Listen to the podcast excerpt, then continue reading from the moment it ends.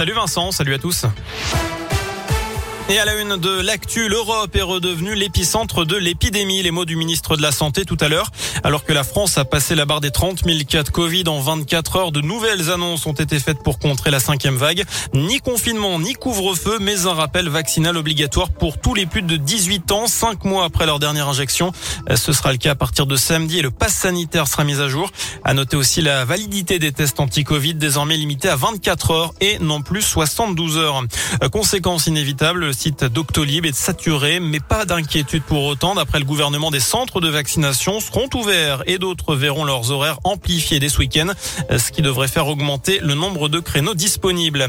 Une justice de proximité pour mieux lutter contre la petite délinquance. La ville de Lyon a signé cet après-midi un protocole basé sur la contribution citoyenne.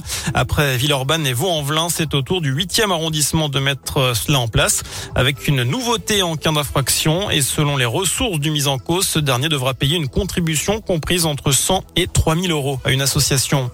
500, c'est le nombre de personnes jugées pour violence conjugale à Lyon depuis le début de l'année.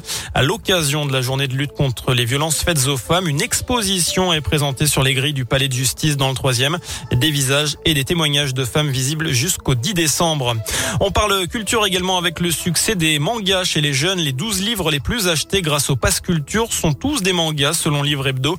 En tête du podium, la série One Piece avec plus de 300 000 exemplaires. Pour rappel, ce Pass Culture offre 300 euros pour permettre aux jeunes de 18 ans de s'acheter des livres, aller au ciné ou bien voir des concerts. Et pourquoi pas du foot également. En tout cas, c'est du foot ce soir qu'il y a à suivre. Brondby, Lyon en Ligue Europa. Quelle coup d'envoi à 21h. On fait ce qu'on peut. Match sans risque pour Incroyable. les Lyonnais qui, je vous le rappelle, sont déjà qualifiés en huitième de finale. Je suis tombé de ma chaise. Des Lyonnais déjà assurés de terminer premier de leur poule. Merci Vincent pour ce petit mot doux. Ça me fait plaisir. À bientôt. Merci. Merci beaucoup.